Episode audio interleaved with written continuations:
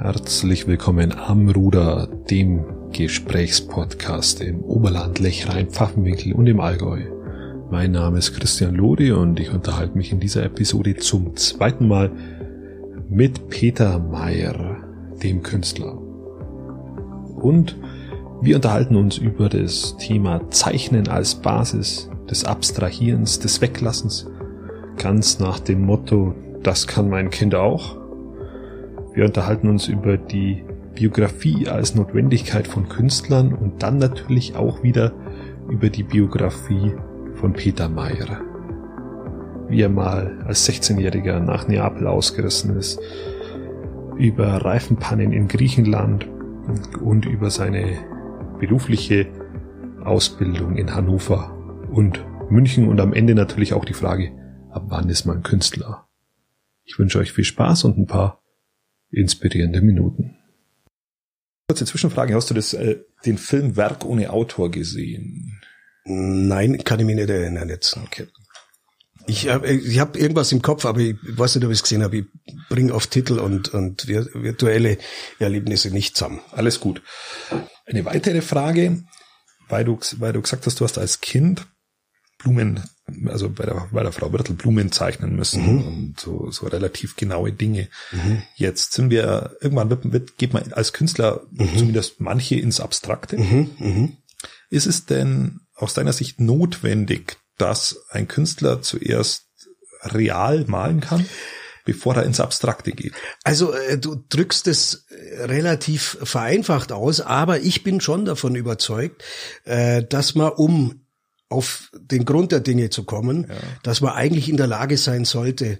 Also ich meine jetzt nicht, jeder muss ein, jeder ist nicht äh, automatisch ein guter Zeichner, der ein guter Künstler ist, aber ich kenne zum Beispiel keine guten großen Bildhauer, da kann man sich anschauen, wen man will, der nicht wenigstens zeichnen kann. Ich sage jetzt nicht sehr gut zeichnen oder, sondern einfach zeichnen kann, in der Lage ist, die Dinge zu begreifen, also etwas darzustellen, zu zeichnen. Und wenn man jetzt nochmal Thema Akt. Wenn ich, ich fange meine Kurse immer so an und, und sage den Leuten, wenn ihr eine Linde zeichnet auf dem Feld und das Image der Linde, das schaut dann aus wie eine Linde. Ob da 150 Äste fehlen oder so, das wird der Dritter nie nachprüfen.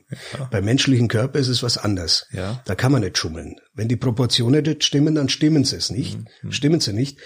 Und äh, dann äh, funktioniert auch die also der Transport nicht von ja. der Realität aufs, aufs Blatt. Und wenn man dazu in der Lage ist, und das erfordert halt einfach Übung, bisschen Disziplin mhm. und äh, vielleicht auch ein paar Jahre Erfahrung. Und wenn man in der Lage ist, etwas naturgetreu oder sagen wir mit der hohen, mit dem hohen Wiedergabe oder mit dem Wiedererkennungskoeffizienten, mit dem hohen darzustellen, dann kann man auch abstrahieren. Mhm. Und das kommt ja von abstrahere, das heißt reduzieren. Mhm. Dann kann man weglassen. Mhm. Dann kann man auch einmal äh, aber du musst es erst können. Ja, also ich bin kannst. davon überzeugt, dass es sinnvoll ist, wenn man es kann. Ich, Muss nicht. Muss nicht. Ich glaube, ich glaube auch, dass es sinnvoll ist, vor allem hat man dann als Zuschauer, als, Be ja. als, als, als Beobachter der, des Werkes mhm. zumindest das Gefühl, dass es der Künstler absichtlich so gemacht hat, weil er mhm. könnte es ja mhm. auch real ja, ja. abbilden. Ach bei, das gibt also ein ganz einfaches Beispiel. Da gab es mal so eine Ausstellung, kann ich mich noch erinnern, als ich studiert habe in Hannover, da gab es eine Ausstellung, das kann mein Kind auch. Ja, genau. Weil das ist ja, die, ja. das ist ja das, was mein Vater mal gesagt hat. Was, das kostet Millionen? Ja, ja. Das, das bringst doch du, Achi.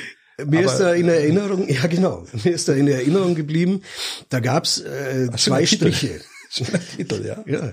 Da gab's ein, ein schönes Beispiel. Da, äh, da wurde ein Strich gezeigt, links und rechts, also zwei parallele Striche mit der Hand gezeichnet. Einer war vom Herrn Picasso und einer von irgendjemand. Und dann wurde gefragt, wo ist jetzt da der Unterschied? Sagen, die schauen doch alle beide gleich aus. Gibt's ja keinen Unterschied. Und der Unterschied ist nämlich der, dass der eine halt vom Herrn Picasso ist und der hat eine Biografie im Hintergrund stehen. Und wenn ich das mache, steht zwar andere Biografie dahinter, aber vielleicht nicht mit dem Vermächtnis von Herrn Picasso. Und das ist, das ist eben dieser feine Unterschied. Dass das, äh, was dahinter steckt, eigentlich wichtig ist oder ein Künstler ausmacht. Und nicht die Fähigkeit, einen Strich zu zeichnen. Ist die Biografie eines Künstlers Sehr wichtig. wichtig. Ja, sehr wichtig. Weil ich meine, ich, ich Sex, Drug und Rock'n'Roll. Äh, ja, oder? Natürlich, klar. Weil wenn ich in der Ausstellung gehe, ich schaue mir Ausstellungen auch an unter dem Aspekt, gefällt's mir oder nicht. Bloß bei mir kommt halt dazu, gut, äh, im, im Lauf der Zeit beschäftigt man sich natürlich auch mit Biografien und gerade wenn einem das Werk interessiert, wie bei mir zum Beispiel Anselm Kiefer oder so, dann setze ich mich mit dem Werk auseinander und dann habe ich einen anderen Blick auf die Dinge. Ich persönlich gehe sehr gern in Museen. Mhm. Mittlerweile das klingt jetzt doof, aber muss ich die Kinder mitnehmen? Es macht auch Sinn, ja, dass die ist da doch toll, ist werden. doch super. Aber mir fehlt dann die Zeit. Ja, ja, ja. Mir, mir fehlt die Zeit, weil ich jemand bin, der die, der das durchliest, was da steht. Ja, okay. Ähm, Sehr der löblich. Dann, der sich dann hinsetzt, auch das auch gerne anhört, ja, ja. Ähm, was da ist. Und dann, das ist das, äh, sich auch in die Zeit hineinversetzt mhm, des mhm, Künstlers. Mhm und dann versucht dieses, dieses Bild mhm, in diesen Augen zu sehen und dann entdeckst du natürlich noch ganz andere ja, Dinge. Das ist toll, das ist toll. Das aber ist, du brauchst Zeit, das geht mit Kindern sehr, nicht. Ja, das ist ein sehr guter Ansatz. Du, ich bin auch jemand, ich, ich bin nach zwei Stunden in einem Museum oft nicht mehr aufnahmefähig. Da muss ja. ich nochmal hingehen. Ja. Und ich, ich habe jetzt Was natürlich. ist dein Lieblingsmuseum hier in der Gegend? Oh, ähm, Buchheim? Also, nee, nicht unbedingt. Also, äh, die sind alle wunderbar, wunderbar. Also, wenn du mich so fragst, äh, da würde ich fast sagen, das Gulbranson-Museum in, in äh, Tegernsee. Okay. Das, da das ist ganz klein, das ist ein Karikaturenmuseum eigentlich. Okay. Also es gehört zu den wenigen Karikaturenmuseen. Das finde ich, das ist ein Juwel unter allen Museen. Aber es gibt bei uns sehr, sehr gute in der Nähe. Also man kann sich wochenlang beschäftigen, um die abzuklappern. Also das Franz-Marc-Museum. Ja. Im Murnau natürlich, ganz klar. Ja, Schlossmuseum. ja, unbedingt, wunderbar, unbedingt. Ja. Kaufbeuern.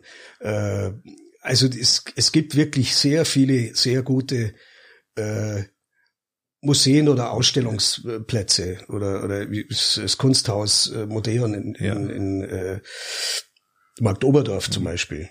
Oder dieser Klinkerbau, nee, das ist nicht Museum, Entschuldigung. Aber es gibt wirklich viel in der Gegend und alles sehenswert, eins nach dem anderen. Okay, ja, das ist schön. Und gerade erreichbar von uns aus. Und jetzt natürlich die, die, die Stoa mit dazu, ist auch ein Museum. Ähm, ja, da kommen wir dann, genau, da kommen ja. wir dann auch, auch gleich noch drauf. Das, das in Tegernsee. Das Gulbranson-Museum. Genau, das haben wir in die Shownotes rein, dann können die Leute gleich. Das ist also äh, wirklich sehr hervorragend. Auch ganz toll gemacht. Die Ausstellungen sind wunderbar, die da gezeigt werden. Also ich war letztens in der Papan-Ausstellung und äh, da ist, ist natürlich auch vom, vom Gulbranson äh, permanente Ausstellung zu sehen. Okay. Also es ist, ist wunderbar. Es ist ein Kleinod. Ach, sehr schön. Muss man wirklich sagen. Ein, ein, ein sogenanntes, so ein Geheimtipp. Ja, also da kann man, da kann man auch hingehen, wenn man bloß lachen will. Zum Beispiel. Das ist dann für die Optimisten. Ja. ähm, ich würde gern noch auf deine Biografie eingehen. Mhm. Du hast eine Dreherlehre gemacht. Mhm. Was, was, äh, Metall, Metalldreher? Ja, es war Verzweiflungstat. Tatsächlich? Ja. Ich habe äh, ich war eigentlich ein relativ äh, guter Schüler, mhm. Bis dann äh, die Pubertät kam. Und irgendwann waren einmal alle Sachen äh, interessanter, die mit M angehen, mhm, wie die Schule, zum Beispiel Moped, Mädchen und so ja, weiter. Und äh, das hat dann dazu geführt, dass ich unehrenhaft entlassen wurde und äh, habe das nicht rechtzeitig gemerkt und dann äh, war es eigentlich schon zu spät. Also ich war ja. damals in der Realschule in Schongau und äh, haben wir dann gedacht, aus, aus, aus Trotz auch, jetzt äh, fange ich an zum Arbeiten, mehr Geld zu verdienen, unabhängig ja. zu sein.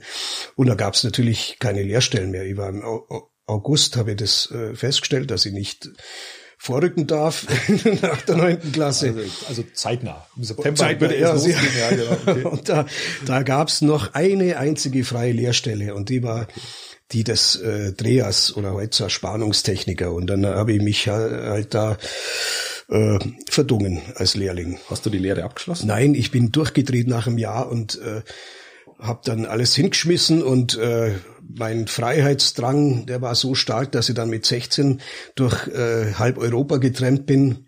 Allerdings dann nach ein paar Monaten mit Hemd und Hose als verlorener Sohn wieder zurückgekehrt bin und habe dann festgestellt, ohne Abschluss, ohne Schulabschluss und so weiter äh, geht's nicht. Wie weit bist du gekommen? Äh, bis Neapel.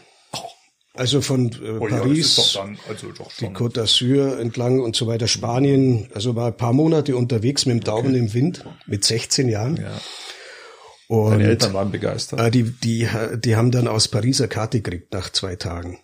Ach, immerhin. Und dann haben sie gewusst, wo ich bin. Oder wo ich gewesen bin. Ja. ja. das war dramatisch. Also es war auch mit den Eltern. Also äh, war es nicht so romantisch, nicht wie es jetzt klingt? Nee, das, äh, also ich habe den schon zurecht, also äh, Sorgen bereitet. Okay. Aber ich äh, kam dann eben mit der Erkenntnis zurück äh, nach Monaten ausgeraubt in Neapel, wirklich mit Händen. Ich hatte nicht mal mehr Schuhe.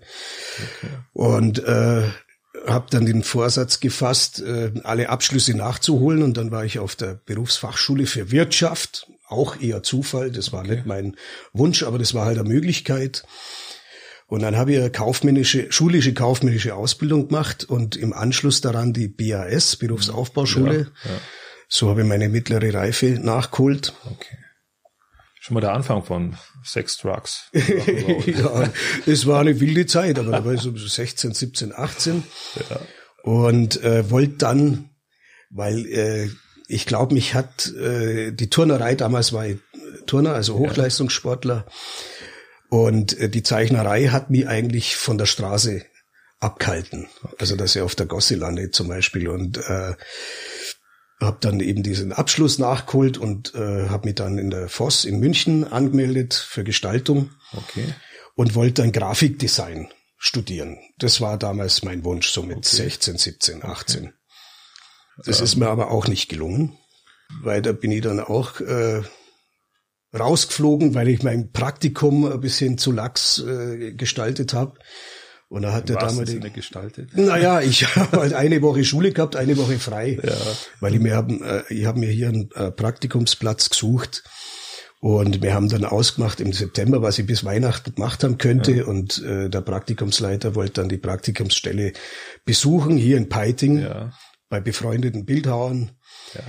Und die haben dann äh, entsprechend irgendwie äh, aus Versehen falsch reagiert und haben gesagt, ach, den Meyerbilder haben wir schon lange nicht mehr gesehen. Und dann hat mich der Praktikumsleiter angerufen und hat gesagt, Meister Meier, Meister Meier, ich hab's da gleich gesagt, das wird nix. Geht ja, zur Akademie. Ja. Und das war dann der Punkt, da haben wir gedacht, wie Akademie, ohne Abitur kann man denn nicht mhm. zur Akademie gehen. War aber doch möglich. Da gibt's immer besondere Mappenprüfung und Begabtenklausel okay. und dann habe ich alles dran gesetzt, an die Akademie zu gehen. Also habe die Force abgebrochen und wollte dann in der Kunstakademie in München anfangen, habe mich beworben, bin auch angenommen worden, okay. habe aber meinen Aufnahmeprüfungstermin verpasst, weil ich ja Reifenpanik gehabt habe in Griechenland und bin dann nicht rechtzeitig ah, okay. nach München gekommen. War das die Ausrede oder war das wirklich so? Nee, das war wirklich okay. so.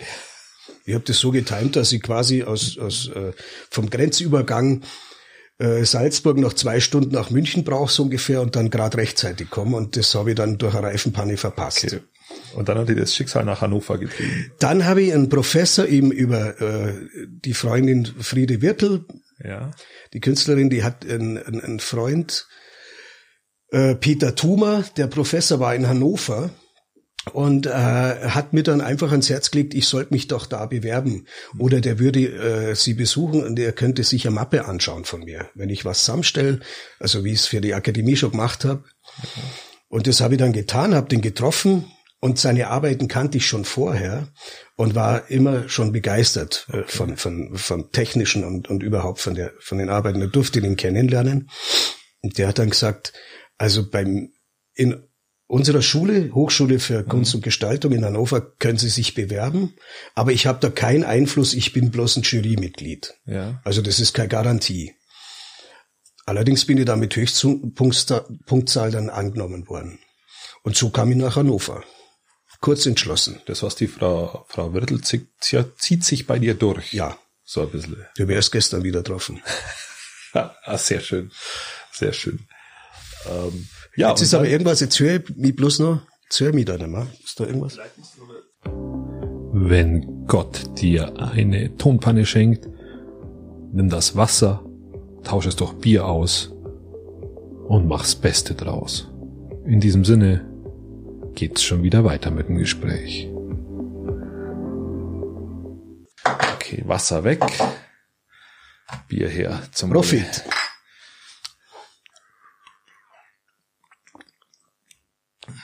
Kurz nice noch, ja.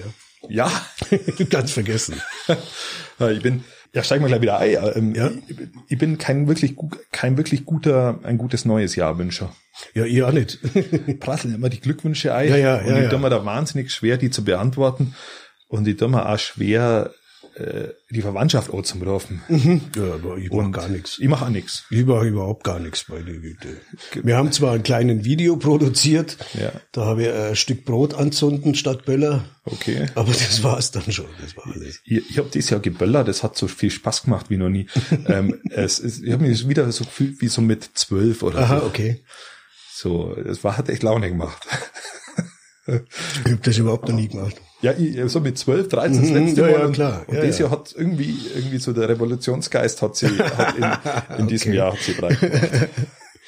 Ich hab's verschlafen. Tatsächlich, oder? Ja, ja. Ich bin, was weiß ich. Wir haben gegessen und dann ein Dreiviertel zwölf war, war Schluss und dann haben wir hingelegt und war weg. Gar nichts mitgekriegt. Aber Ja, völlig wahrscheinlich. wurscht. Es geht. Geht einfach weiter. Für mich war es ein normaler Arbeitstag. Ja, verständlich, verständlich.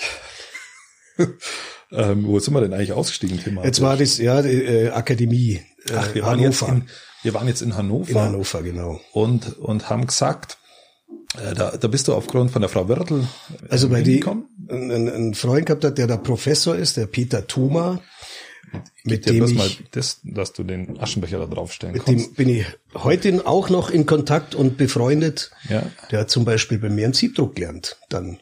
Okay. Jahre, Siebdruck, Jahre deine später. große, nein, kommen wir aber nachher auch noch Ja. drauf, auf den Siebdruck.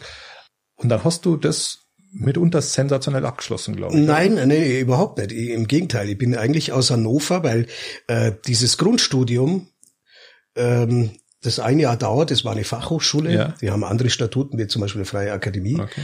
aber die Aufnahmekriterien sind die gleichen. Und nach dem Grundstudium, das ich bei dem Peter Thoma eben absolviert habe, hatte ich den nicht mehr als Professor. Okay. Und äh, da muss man dann halt äh, in eine andere Klasse gehen quasi. Und das äh, habe ich nur ein, zwei Jahre durchgezogen und äh, wollte aber dann wieder zurück. Ja. Nee, nee, das heißt eigentlich nicht zurück, ich wollte woanders studieren.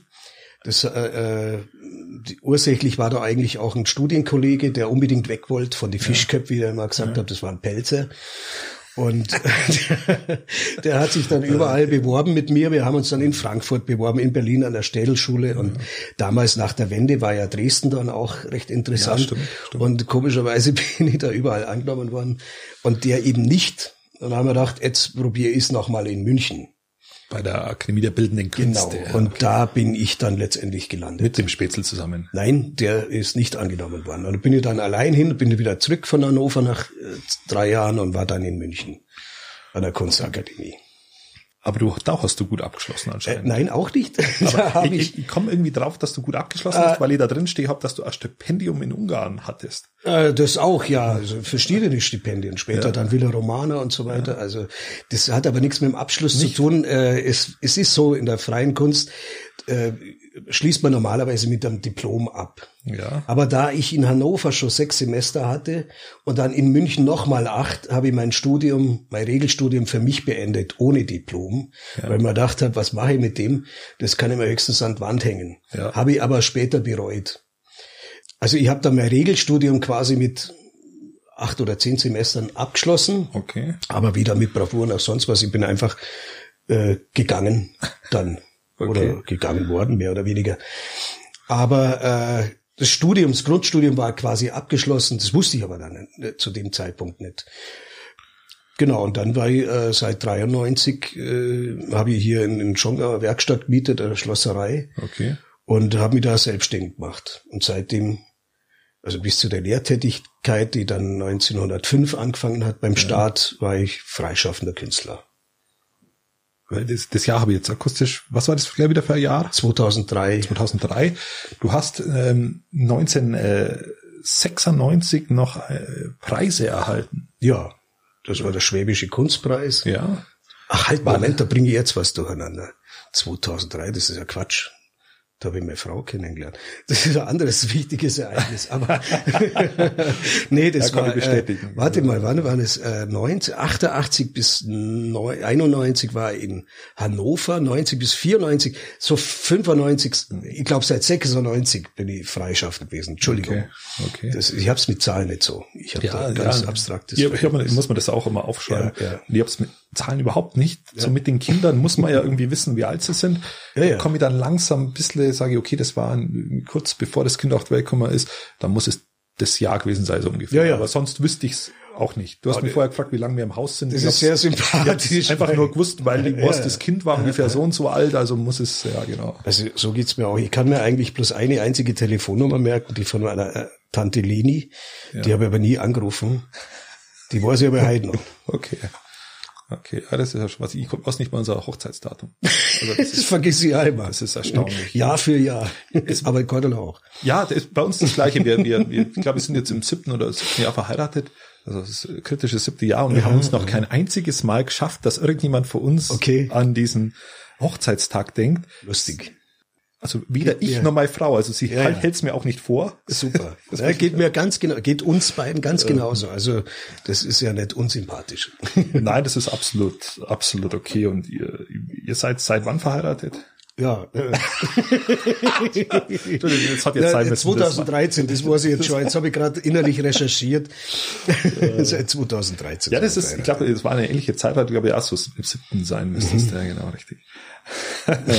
ähm, ja, ähm, wann würdest du deinen Durchbruch definieren, wo du sagst, ihr als, als Künstler ähm, bin ich da, wo ich eigentlich, oder bist du schon da, wo du hin willst? Bist Ach, da ist man glaube ich nie, aber äh, oder wo, ab welchem Zeitpunkt hast du gesagt, jetzt, jetzt es kommt immer drauf an, wie man sowas, ja, es kommt drauf an, wie man sowas. Jetzt bin ich angekommen im Künstlerdasein. Ja. Jetzt das, kann ich mich selber Künstler nennen. Ja, das ging so schleichend. Also Künstler, das ist, äh, da muss ich jetzt gleich. Wie definierst du Künstler? Zitat, so das ist, äh, ist ganz gute Frage. Ähm, dieser Professor Peter Thuma damals in der Grundklasse, wie man das erste Mal versammelt hat, äh, waren, das waren so 40 Leute in der Klasse, hat er gesagt, Leute, wie Kunst funktioniert, das kann ich euch nicht erklären, das müsst ihr selber rausfinden. Da war ich so enttäuscht, damals mit Anfang 20, äh, dass ich mir gedacht habe, ich brich, ich brich meine Zelte ab und fahre wieder zurück nach Bayern. Äh, weil wenn der das nicht erklären kann, wer dann so ungefähr? Und dann ging der Prozess los, rauszufinden, wie wird man oder was ist denn ein Künstler überhaupt? Und ich glaube, äh, Durchbruch, ich hatte das Glück, ich habe immer schon eigentlich sagen wir, relativ gut verkauft, auch während dem Studium schon. Ich habe alles äh, so finanziert, auch Reisen. Also ich war sehr, sehr viel auf Reisen, auch während dem Studium. Das hat mich dann auch in München irgendwann ins Kreuz gebrochen, weil ich halt ein halbes Jahr in der Südsee war und mit dem Professor ausgemacht habe, dass er niemand anders, oder dass er gern für mich jemand anders aufnehmen darf und so weiter. Und das waren so interne Abmachungen, aber die haben wir dann zum Schluss eben durch zu viel Abwesenheitskreuz gebrochen. Aber wann wird man oder wann ist man Künstler? Hm. Ich habe das für mich immer so definiert, wenn man davon leben kann und ausschließlich davon und sich nicht fremdfinanzieren muss. Das war für mich immer so äh, Kriterium. Ich kenne Leute, mit denen ich damals studiert habe, die sich als Künstler bezeichnen, aber immer nur Taxi fahren, um ihr Geld zu verdienen. Und für mich war das eigentlich immer wichtig, dass ich ausschließlich nur von dem lebe, was ich wirklich erzeuge und mache. Und das ist auch diese Unabhängigkeit, auch wenn mal mehr oder weniger Geld im, im, im Sack mhm. ist. Ist es da, da elementar, dass man, dass man Minimalist ist, was auch die eigenen Ausgaben angeht? Es fällt dir natürlich deutlich leichter, wenn du sagst, okay, komm jetzt einmal, ich komme jetzt diesen Monat auch klar, wenn ich nicht täglich essen gehe. Ja, ja, ja, natürlich, klar. Man muss, äh, man kann es ja ein bisschen einschätzen. Ich meine, wenn ich äh, ein Bild relativ oder eine Arbeit relativ gut verkauft habe, dann kann ich mir vielleicht einmal äh, eine Zeit lang mehr leisten. Mhm. Und ich weiß ja nicht, was dann wieder passiert. Und Rücklagen bilden ist natürlich immer ganz schwierig. Und ich ja, weiß auch nicht, ich muss mich manchmal echt wundern, wie ich das geschafft habe. Also gerade zu, zu, zu den Anfängen, da war man natürlich anspruchsloser. Ich hatte aber immer schon Atelier. Mhm. Also zur Miete erst in Schonga äh, eine große Schlosserei, dann in Hompeisenberg einen, einen halben Bauernhof und so weiter. Und ich habe das immer durch meine Arbeit finanziert und das war mir natürlich immer äh, äh der Anspruch oder Genugtuung. Und ich ich finde es beeindruckend. Ähm, ich habe es bei Ruth oder Rosé schon mal erzählt. Mein mein Uropa, der war Tierpräparator, Maler und mhm. Und der hat so Reliefbilder schon gemacht. erzählt, genau, ja. habe ich schon mal gesagt. Und der hat der hat auch in, auch in Kriegszeiten von seiner Kunst mhm, mhm leben mhm, können. Mhm, ähm, der hat damals auch Hitlerbilder mal gemalt, das hat mir jetzt nicht so Spaß gemacht, musste er, weil ja weil irgendwie muss er seine Familie ernähren. Das ist aus dem Kontext raus. Ja klar, natürlich. Ähm, oder vielleicht hat es mal Spaß gemacht, ich weiß es nicht. -hmm. Aber äh, ist hoch beeindruckend, wenn du wenn du auch über solche Zeiten äh, ja. auch als Künstler kommst, weil es ist ja wird ja immer schwieriger. Mhm. Ja, ja, klar. Zeiten. Leichter wird's nicht. Und die Konkurrenz, ja. was heißt Konkurrenz ist, ist für Oder das Geld für Kunst Begriff, ist ja dann auch nicht, ja. auch nicht da. Bei Kunst fällt ja, wie wir es zur Zeit bemerken, ja auch immer als erster hinten und. Natürlich. Schön, dass ihr dran geblieben seid bei Amruder mit Peter Meyer, dem zweiten Teil.